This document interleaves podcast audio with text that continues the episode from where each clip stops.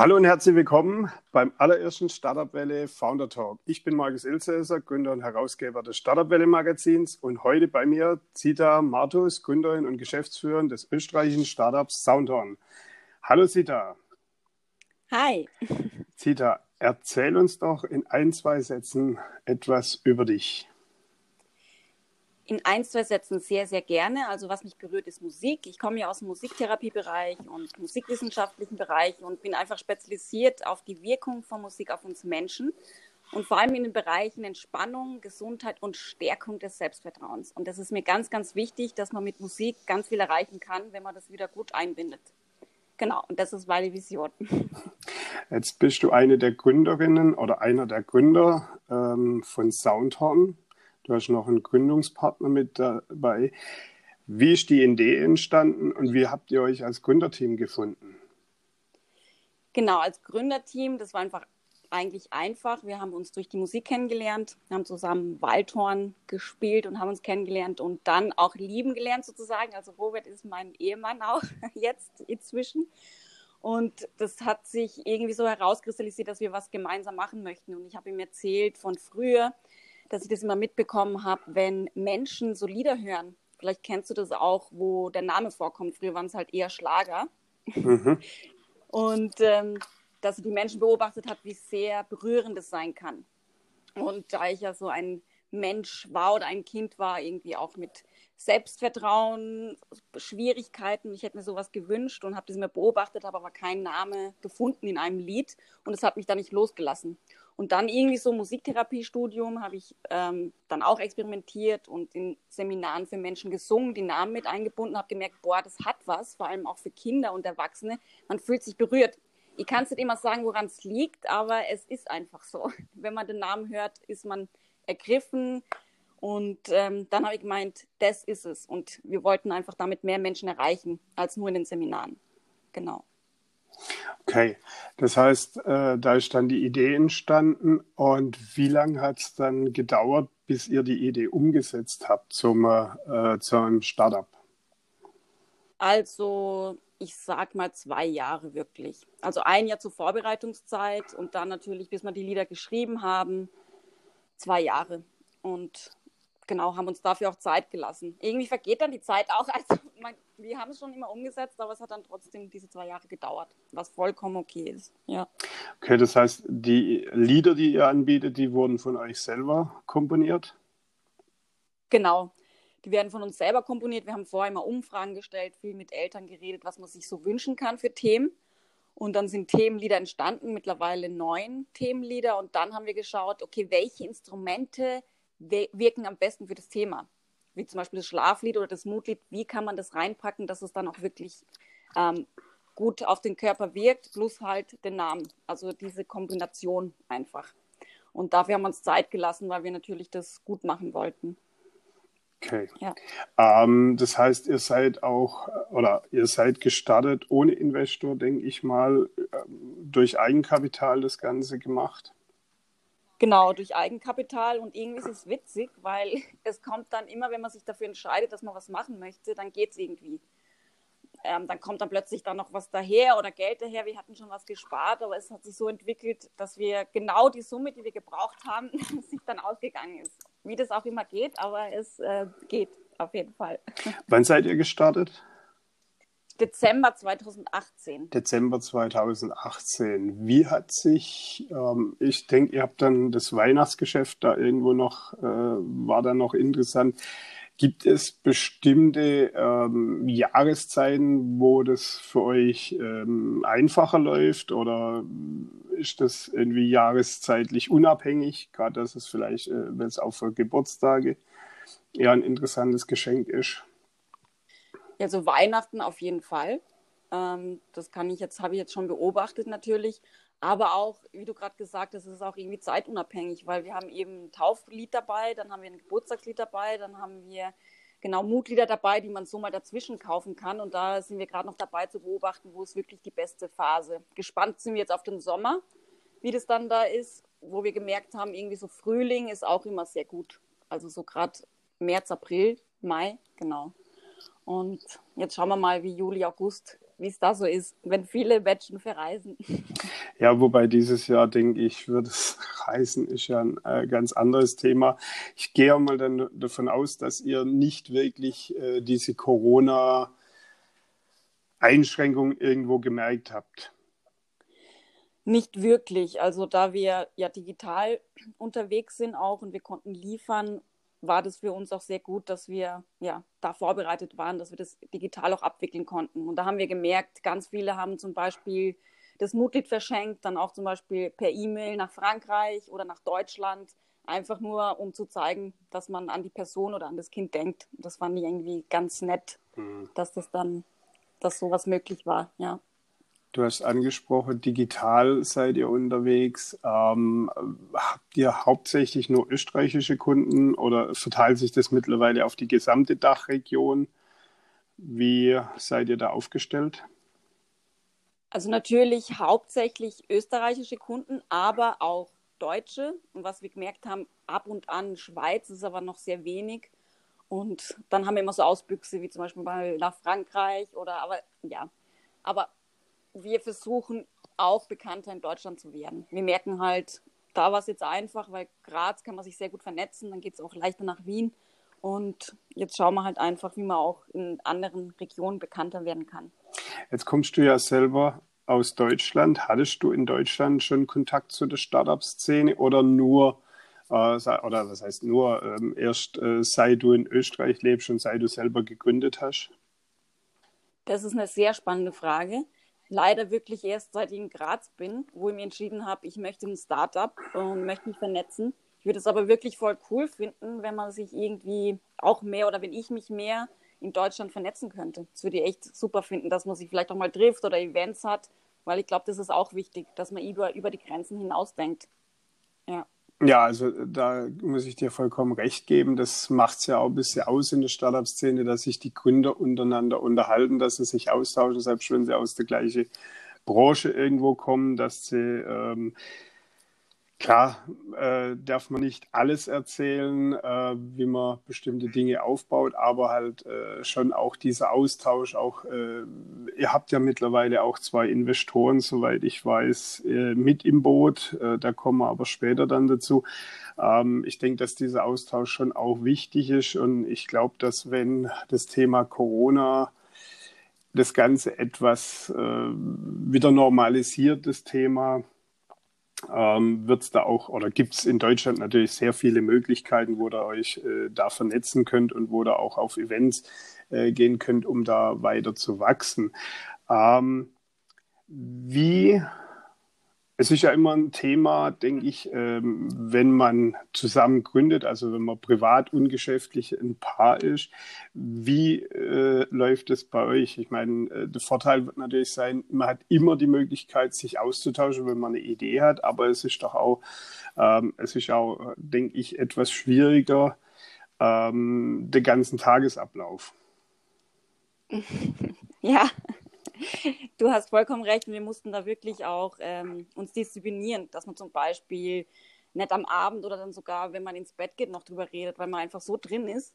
Und dann haben wir aber gemerkt, so gesund ist es nicht, weil wir hatten dann nur dieses Thema die ganze Zeit und dann war man aus Ausflüge und dann haben wir wieder, wieder dieses Thema gehabt.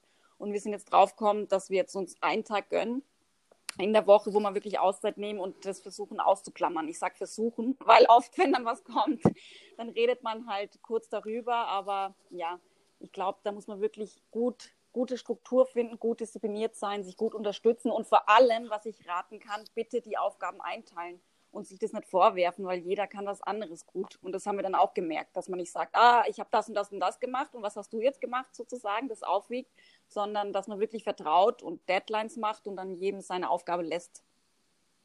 Ja. Ähm, als ihr gestartet seid, mit was für einem Ziel seid ihr gestartet? Habt ihr gesagt, äh, wir möchten mal äh, das bekannteste Startup in diesem Bereich sein in Deutschland oder wir wollen einen gewissen Umsatz haben? Was war für euch da die Intuition zu sagen, äh, da wollen wir hin?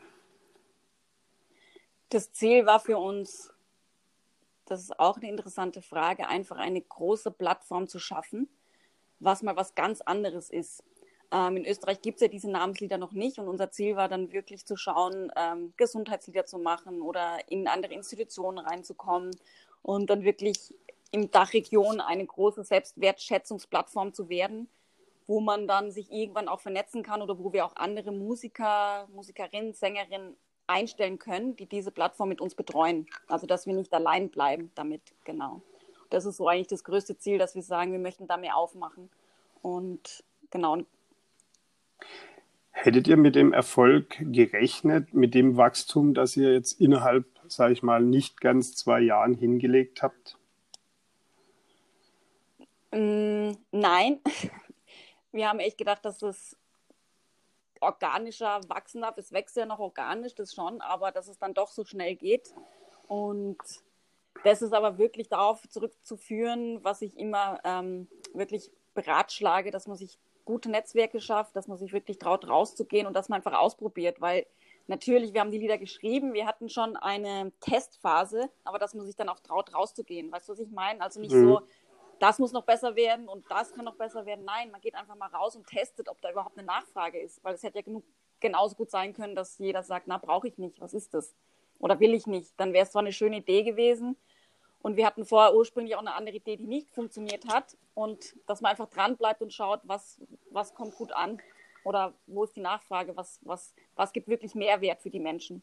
Ja. Also das heißt, immer die Stellschrauben ein bisschen weiter drehen, auch mit dem Markt wachsen?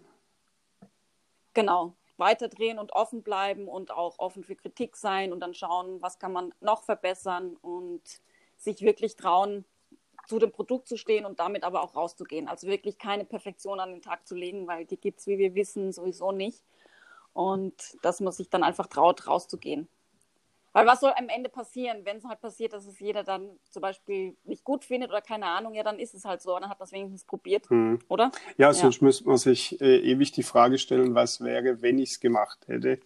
Ähm, es geht ja nicht einmal um den Wahnsinnsreichtum, die manche denken, sondern einfach auch um, um Freiheiten, ähm, um, um die Erfüllung, wenn ich etwas aufgebaut habe, denke ich.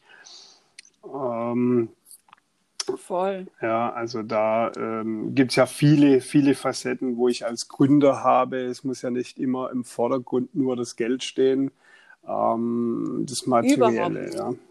ja, und vor allem bei uns war es auch so irgendwie, was gibt's weil jeder, es gibt halt viele Künstler da draußen und das ist natürlich ein herausfordernder Markt, aber es kann alles herausfordernd sein. Aber ich sage mir dann immer, wie können wir das Beste draus machen? Weißt du, was ich meine? Mhm. Wenn es jetzt keine Jobs für Musiker gibt oder Musiktherapeuten oder wie auch immer, ja, aber wie kann man was schaffen, was gut ist? Und wie können wir unseren eigenen Job kreieren oder was draus machen, was wir gelernt haben, ohne immer die ganze Zeit auf das Außen zu warten? Ja. Ja, also ich denke auch, dass, dass für viele Musiker, man äh, gerade äh, momentan durch das äh, Thema Corona haben viele Musiker ja das Problem, dass sie nicht auftreten können oder dass es ganze ähm, kleine Konzerte, dass es dann wieder nicht äh, lohnenswert ist. Da seid ihr halt auch, denke ich, eine Plattform für die Zukunft, wo da eine ähm, gewisse Sicherheit auch gibt für, für Künstler, äh, für Musiker, um ein sage ich mal, ein stabiles Grundeinkommen zu sichern, ja. Genau, genau. Mhm. Jetzt seid ihr ja auch noch relativ jung als Startup, also noch keine zwei Jahre am Markt. Ähm, wenn du zurückblickst, wie schwierig war es, ein Geschäft zu gründen in Österreich? Ich weiß, wie es ist in Deutschland. Es äh, gibt da einige Hürden, es gibt auch äh, viele Schwierigkeiten ähm, auch viele, ähm, die gerne gleich mal die Hand aufheben, also äh, in irgendeiner Form. Wie schwierig ist es in Österreich ähm, oder wie, wie hast du das wahrgenommen? Ich finde Österreich zum Gründen, zumindest Graz, ich kann nicht von Wien sprechen, aber eigentlich sehr unterstützend, wenn man eben die richtigen Institutionen zurückgreift. Also es gibt wirklich viele Unterstützer, wie zum Beispiel die SFG oder ähm, es gibt also in Graz gibt es wirklich viel für Gründer, wo man sich gegenseitig helfen kann, wo man reingehen kann, wo man auch Förderungsmittel bekommt, ähm, wo es einfach ist, das Gewerbe dann auch anzumelden, zumindest in diesem Bereich. Und so geht es dann Schritt für Schritt. Also ich habe mich dann immer mit anderen ausgetauscht und dann kam der nächste Hinweis sozusagen. Und dann ist man in dieser Materie, danach weiß man gar nicht mehr, wie man es geschafft hat, aber man geht da irgendwie durch und trifft dann auch auf die Menschen, die einem da weiterhelfen oder geht halt auch zu den Startups-Veranstaltungen und fragt einfach mal, ganz frech. Und die meisten geben die dann eh eine Antwort. Ja. Jetzt wart ihr bei zwei Minuten zwei Millionen. Ja. Das ist ja das Pendant zu Die Höhle der Löwen, das in Deutschland läuft, beziehungsweise in der Schweiz. Ähm, was hat euch bewogen, da äh, teilzunehmen, euch dafür zu bewerben? Ja, das war auch so was. Ich habe ähm, einen Workshop besucht und mir hat jemand einen Hinweis gegeben, ich soll mich da mal bewerben, weil es ganz gut reinpassen würde. Und ich vertraue meiner Intuition, habe mich sofort beworben und äh, wir haben uns nichts erwartet, weil da bewerben sich sehr viele und wir haben auch nicht gewusst, ob wir eine Antwort kriegen. Und irgendwann kam der Anruf, dass wir dabei sein dürfen und haben uns sehr gefreut, was, warum wir das machen wollten. Natürlich erstmal, um das Produkt bekannter zu machen, weil es eben in Österreich in dieser Form noch nicht gibt. Und zweitens, um auch Feedback zu holen von den Investoren, von Investorinnen und vielleicht auch dann eine Mentorin oder einen Mentor zu finden, weil ich finde, man kann dann wachsen, wenn es schon Menschen gibt, die auch durch äh, Phasen durchgegangen sind. Und es war alles sehr aufregend, kann ich dir sagen. Also für mich und ich glaube auch für Robert sich da vorzubereiten und sich zu trauen, äh, sichtbar zu sein, weil dann bist du sichtbar für diesen Moment, genau. Hm. Wie habt ihr euch für die Show vorbereitet? Ähm, wir haben uns andere Shows davor angeschaut und die 2 Millionen, 2 Millionen geben auch einen Trainer, einen Pitch-Trainer, wenn man das mag.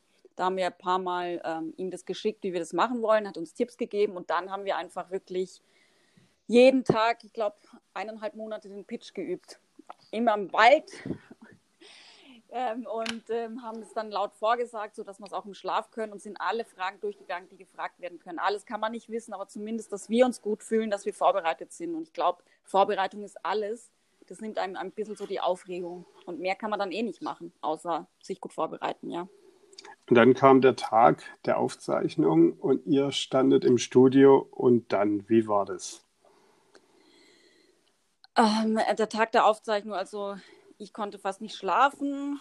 Robert glaube ich auch nicht. Wir sind dann hingefahren und dann ging es schon los. Also da wirst du aufgenommen, dann kommen dann schon die Kameramänner, dann heißt umziehen, dann Schminke. Dann stehst du plötzlich schon vor der Tür, dann wird dir ganz schlecht. Also mir war ganz schlecht, dann habe ich mir gedacht, oh Gott, Blackout, ich kann gar nichts mehr. Und dann geht schon die Tür auf und dann bist du drin.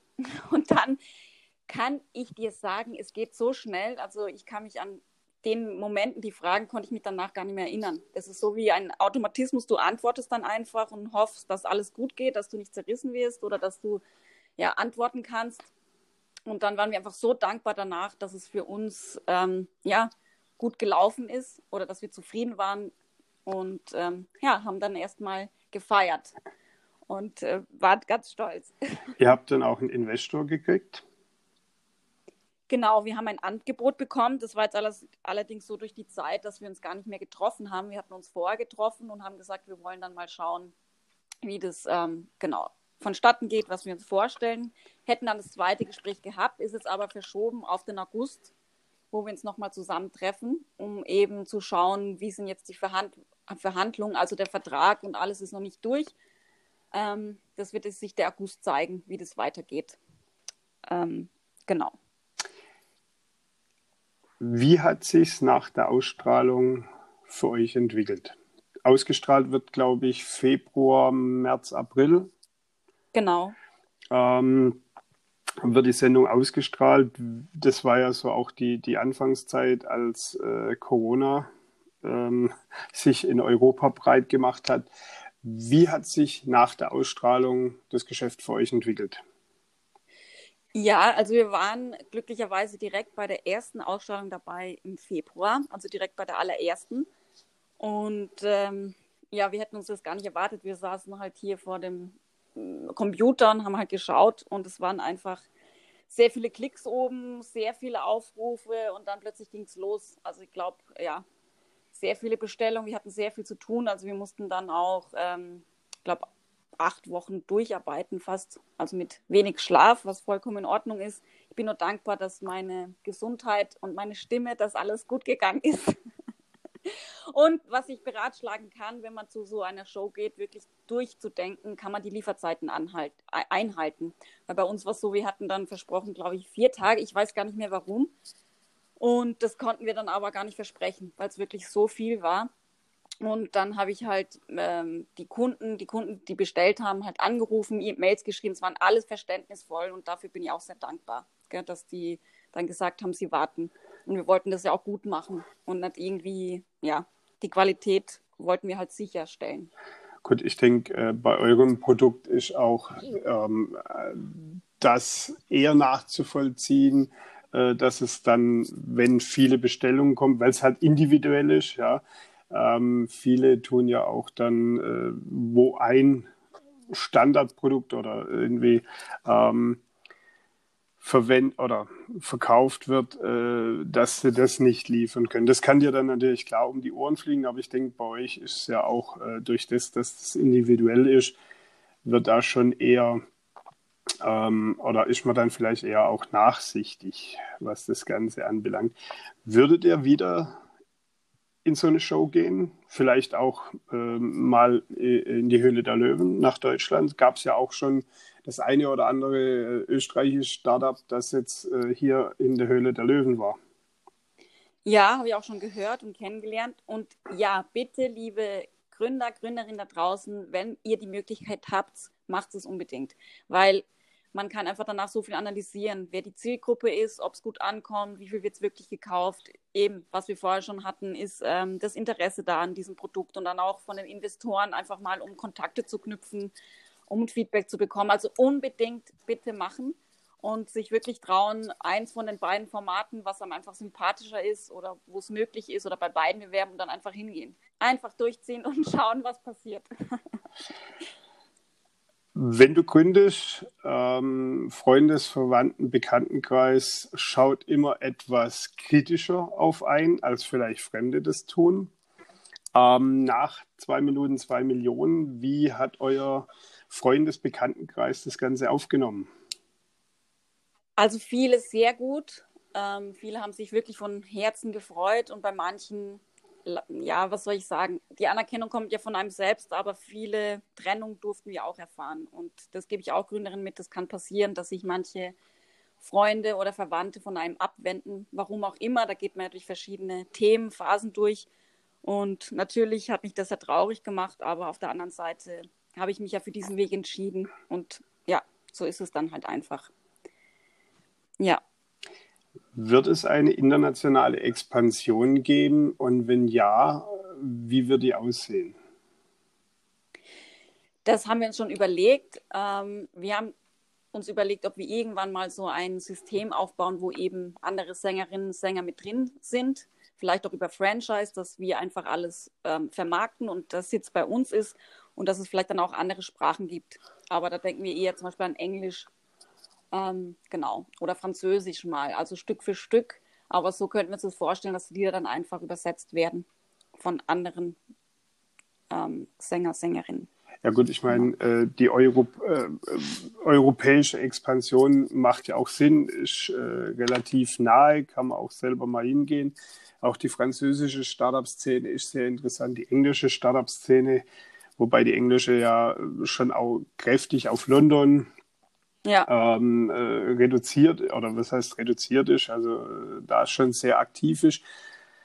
Ähm, ich denke, das macht dann schon auch Sinn, wenn man da ähm, in Europa zuerst mal ein Stück weit rausgeht, aber äh, ihr denkt dann vielleicht so an eine Plattform wie jetzt äh, Airbnb oder Uber, wo ihr praktisch die Plattform zur Verfügung stellt und dann die äh, vielleicht auch Grundwerkzeuge und dann äh, Künstler sich darauf anmelden können. Genau, und da, es wird halt Stück für Stück passieren, aber da sind wir halt gerade mittendrin in diesen Diskussionen mit dem Vertrieb, ob dann wirklich wir die Lieder dann her, also wir die Lieder komponieren und es dann andere Sänger gibt oder ob auch wirklich andere Künstler was dazu komponieren wollen, das sind wir noch, noch nicht, aber natürlich darf man als Startup immer die Vision nicht außer Augen lassen, weil sonst äh, weiß man ja gar nicht, wohin es gehen soll. Und genau.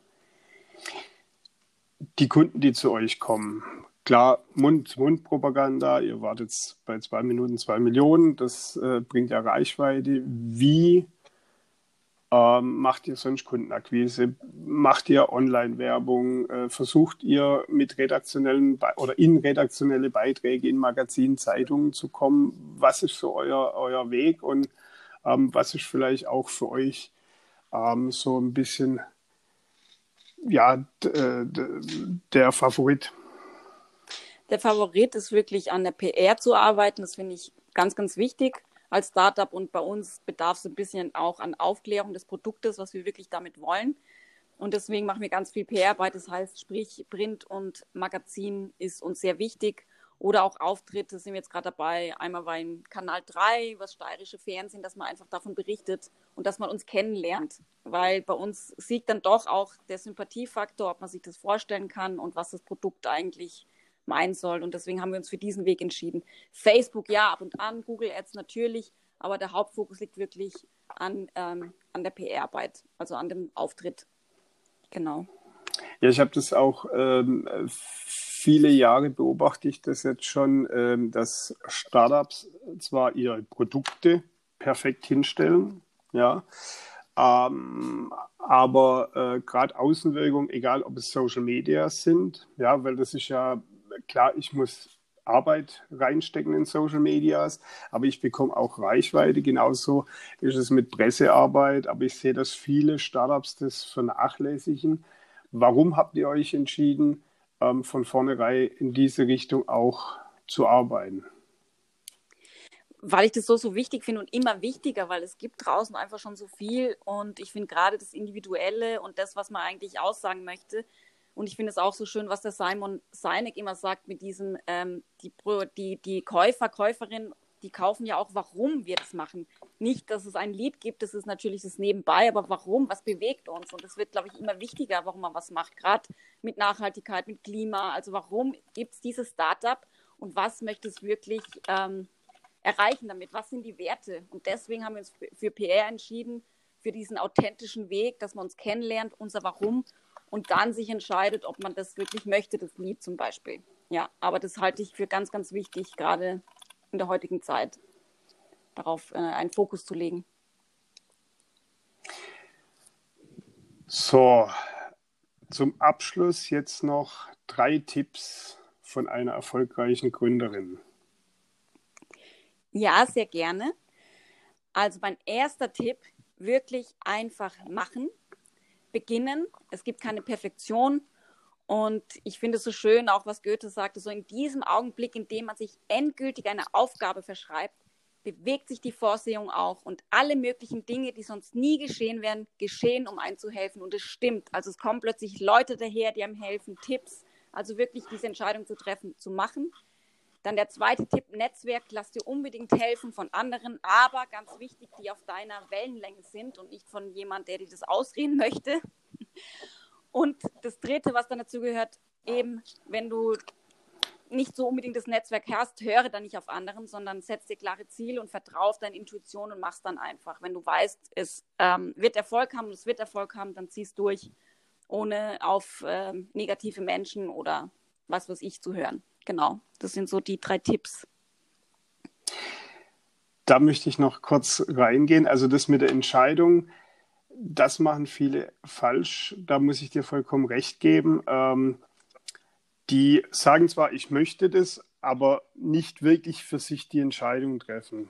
Da gebe ich dir vollkommen recht. Du musst wirklich für dich auch tatsächlich die Entscheidung treffen. Ja. Voll. Wirklich. Und Markus, nur es ist nur so spannend. Ich will nur kurz sein. Darf ich kurz? Ja. Nur diese Essenz, weil wo wir die Entscheidung getroffen haben, das wirklich zu machen. Ich sag's dir, weil wir brauchen ja auch einen Toningenieur, der uns da hilft am Anfang und dann quasi stand er vor der Türe. So war das. Und er war dann plötzlich bei uns im Wohnzimmer auf der Couch und hat gesagt, er wird uns helfen. Und das glaube ich wäre aber nicht gegangen, wenn wir immer in diesem Zwiespalt sind. Mache ich es, mache ich es nicht, mache ich es, mache ich es nicht. Ja. Sondern ja, und das finde ich ganz spannend. Da kommen wirklich äh, die komischsten Sachen daher. Ja, also es ist, es ist schon so, aber man merkt es auch, ob man wirklich die Entscheidung trifft und dann ähm, verändert sich das Gefühl in einem auch. Ähm, oder ob man einfach nur sagt, ja, ich mache das jetzt, aber äh, so nicht wirklich das Commitment mit sich selber macht. Genau, danke. Das Commitment ist es. Oder für, von mir aus auch, wir haben am Anfang sogar einen Vertrag unterschreiben. Wir ziehen das durch. Einfach nur, dass man es macht. Oder erzählst Freunden Zeug schafft, dass du irgendwie denkst, so jetzt muss ich es machen. Diesen Druck. Ja? Diesen Druck von ja? außen äh, reinzusetzen und zu sagen, ähm, wenn ich für mich entscheide, ich nehme ab, dann habe ich das für mich entschieden. Wenn ich jedem erzähle, ich nehme ab, ich habe mir ja 20 Kilo weniger. Ähm, dann bin ich in diesem Zwang drin, das auch zu tun. Voll. Ja, Voll. was ich halt eben nicht bin. Und ich denke, da habt ihr vielleicht auch so diesen Schritt mit äh, zwei Minuten, zwei Millionen noch gemacht, ähm, um einfach zu sagen, ja, wir zeigen es euch. Wir, wir, wir ziehen das Ding durch, wir, wir können das. Ähm, das ist ja auch so, äh, das hattest du ja auch angesprochen, so diesen, diesen Punkt, ähm, du trittst dann in die Öffentlichkeit raus.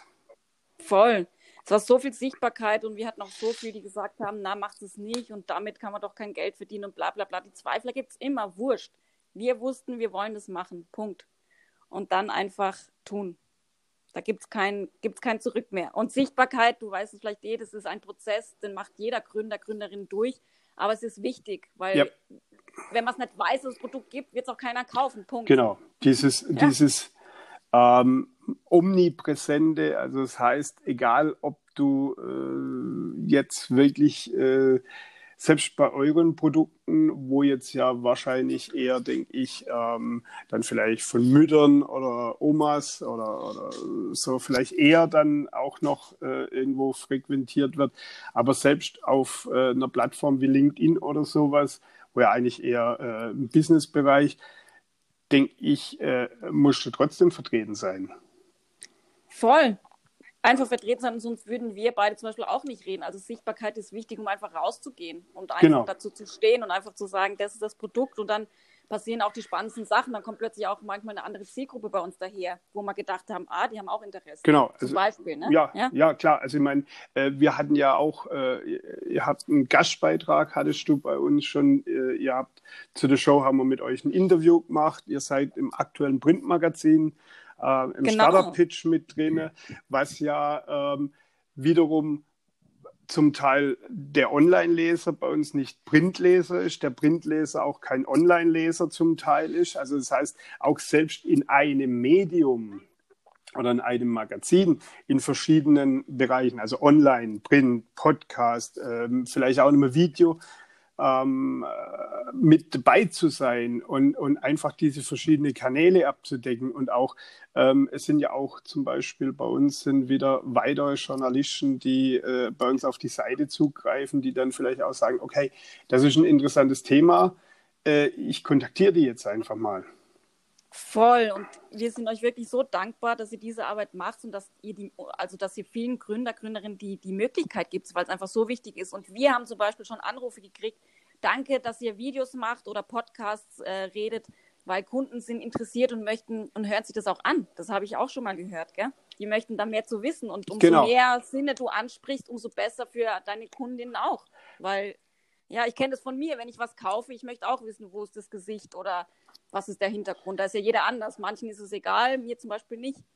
Ja? Genau, also dieses, ja gut, das ist ja heute sowieso etwas ähm, mehr im Fokus, so diese anonyme, dieser anonyme Konzern ist ja sowieso nicht mehr ähm, State of the Art, sondern es ist ja ein Gesicht. Ich meine, äh, es war früher die Hamburg-Mannheimer, da war es der Herr Kaiser, ähm, der da irgendwie war, dann war es die, die, bei der Waschmittel war es die, wie hieß sie damals? Ähm, ah, ich weiß es leider Ich komme jetzt gar nicht drauf. Äh, oder Frau Antje mit dem Käse. Also es war ja da auch ah, schon, ja, schon ein Gesicht, was, was für das Produkt stand äh, und Name.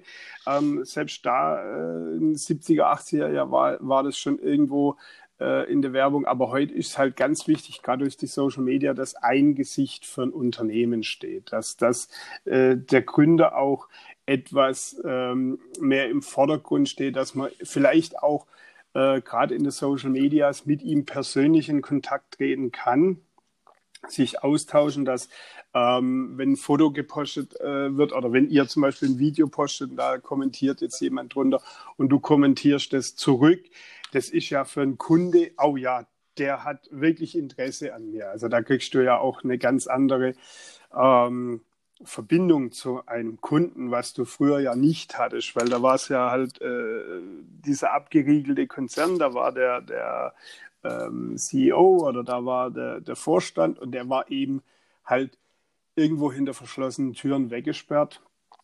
Und ja. ähm, die Deutschen, die Startups, da ist es schon äh, oder funktioniert es, äh, denke ich, schon relativ viel. Bei äh, deutschen Großkonzernen ist es doch noch eher ein bisschen auf die Stanzen. USA ist das mittlerweile gang und gäbe, dass über Twitter, Facebook und Co., äh, wobei Facebook jetzt vielleicht nicht, aber äh, Twitter, LinkedIn und so, auch die Geschäftsführer, die CEOs und die ähm, Vorstände doch etwas greifbar sind nach außen, ja. Ja, voll. Und das hat ja auch was Schönes. Es ist ja auch ein Vorteil, oder, von dieser Welt, dass man sich so vernetzen kann. Und ich glaube, gerade auch, wenn jemand da draußen auch ein digitales Produkt hat, so wie wir, dann ist, dann ist es, glaube ich, auch umso wichtiger, dass man auch mal ähm, Kontakt hat oder Kontakt hält und schreibt oder wie auch immer. Umsorgt und pflegt und weiß was ich. Also, dass es eben nicht nur einfach so eine Nummer quasi ist hinter dem Vorhang, ja. Mm, wo, wo siehst du dich in fünf Jahren? In fünf Jahren, meinst du jetzt mit Soundhorn oder mich als Person? Beides, beides. Das Unternehmen, wie wird sich das in den nächsten fünf Jahren entwickeln? Also wie möchtest du, dass es sich entwickelt? Ja, ich meine, wir können beide nicht in die Zukunft schauen. Ähm, ja. Aber äh, wo möchtest du mit deinem Unternehmen stehen und privat? Also bei mir geht sowieso beides zusammen und privat, dass ich einfach weiter wachsen darf, weiter mit meinen Themen wachsen darf. Und ich kann es auch jedem empfehlen, jeder, der sich selbstständig macht, geht durch Themen durch. Und ähm, da bin ich sehr dankbar. Ich möchte in fünf Jahren einfach noch mein Netzwerk erweitern, anderen mir helfen. Und bei Soundtown ist es so, dass mehr Lieder dazukommen, jetzt auch für Erwachsene, ähm, genau, und dann auch vielleicht für andere Bereiche, wie zum Beispiel für Krankenhäuser, für äh, Menschen mit Demenz und so weiter. Also, dass die Themen nicht ausgehen und dass wir einfach einen größeren Vertrieb haben und auch Arbeitsplätze schaffen. Das ist mir ganz, ganz wichtig. Apropos. Oder uns, genau. Apropos ja. Arbeits, sorry, Cedar. Ähm, apropos Arbeitsplätze, wie entwickelt sich das Ganze? Ähm, also, wenn du startest, wenn du alleine startest. Äh, es gibt natürlich Unternehmen oder Unternehmer, Gründer, die können gar nicht alleine starten. Die haben vielleicht von vorne schon äh, oder zu Beginn schon ein, zwei Mitarbeiter am Start. Aber wie entwickelt sich so die Mitarbeiterführung? Wie, wie siehst du das? Wie, wie bindet ihr die ein? Ja, was was wir gerade merken, wir haben ja schon auf Honorarbasis ganz viel, die uns immer wieder helfen. Und ich finde es einfach ganz, ganz spannend heutzutage, dass man irgendwie out of the box denkt.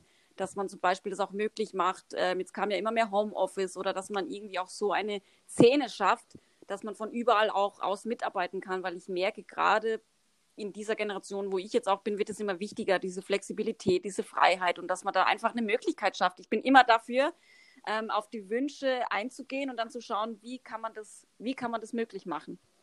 Ähm, und gerade jetzt mit dieser ganzen Technik, die es gibt, mit Aufnahmetechnik und so weiter, das wird hier alles immer besser. Da ist so viel möglich mit einem Laptop, mit einem Mikro, mit sich selber ein bisschen was basteln, dass man das von zu Hause aus machen kann. Das ist doch super. Das ist einfach genial.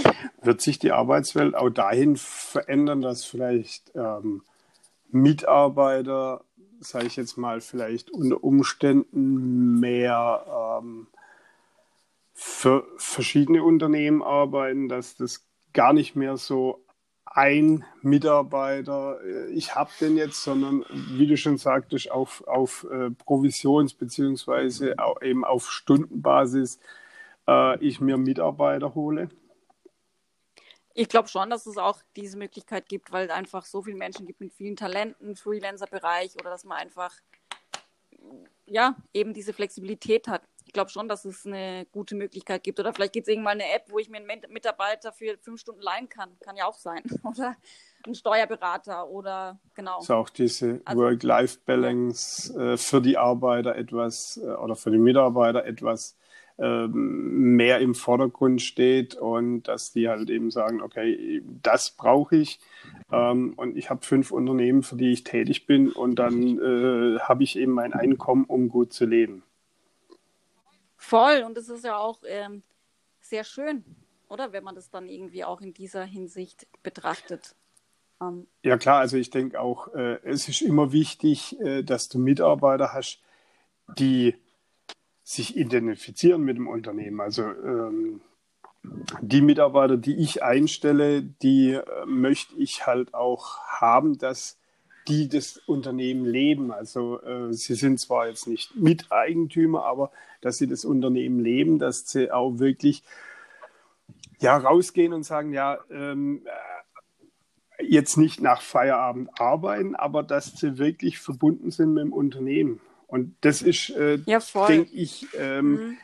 für viele Unternehmen schwer, ähm, das wiederzuspiegeln, weil sie halt äh, von ihrer Struktur her das nicht machbar ist. Aber ich glaube, dass es gerade für so kreative Unternehmen wie ihr das seid oder wie jetzt äh, zum Beispiel bei uns mit dem Verlag, dass es doch ähm, irgendwie die Leute ganz anders abholen kann. Ja, voll. Und was wir auch immer gemerkt haben, wenn es zum Beispiel jemand dazu holen, dass einfach auch so viel Effizienz da ist, weil einer schafft es vielleicht einfach schon in drei Stunden und ist dann fertig, aber dass wir auch flexibel bleiben und sagen, nein, du musst jetzt nicht bis fünf da sitzen bleiben, sondern wenn du fertig bist, bist du fertig. Mhm. Und ich glaube, darauf darf wir auch hinarbeiten, auf diese Effizienz, dass wir sagen, effizient arbeiten, aber dann, wenn es fertig ist, ist es fertig und nicht äh, sitzen bleiben, weil ich kenne ganz viele, die dann stumpf sitzen bleiben und noch die Zeit tot arbeiten müssen sozusagen. Das bringt ja überhaupt nichts. Dann lese ich lieber noch ein Buch zu dem Thema oder gehe auf ein Seminar oder weißt du. Mhm. Ja gut, das ist natürlich halt auch wieder äh, der Punkt, äh, wenn du mit freien Mitarbeitern arbeitest, du hast eben diesen Leerlauf nicht. Du bezahlst die Arbeit, die geleistet wird, die vorher genau. Äh, abgesprochen wurde und äh, kannst dann halt auch viel flexibler sein, ähm, was äh, das Budget anbelangt. Ja. Voll, ja. Aber ja, hat halt überall wahrscheinlich Vor- und Nachteile wie immer, aber ich denke, wir dürfen alle dahingehend offen bleiben und flexibel denken und kreativ denken und Problem, ja, nicht problembehaftet, wie wir alle wissen, sondern immer schauen, wie, wie kann man das gut lösen. Ja. So. Liebe Sita, ja. ich bedanke mich bei dir für das tolle Gespräch, für die Zeit, die du dir genommen hast. Ich wünsche euch weiterhin viel Erfolg. Ich hoffe, wir hören und sehen uns irgendwann die nächste Zeit wieder. Ich bedanke mich. Tschüss. Vielen Dank. Danke für alles. Gell? Mach's gut. Bis bald. Servus. Ciao. Schöne Grüße nach, nach hier, nach, äh, nach Stuttgart. Danke ciao, ciao. dir. Ciao. Tschüss.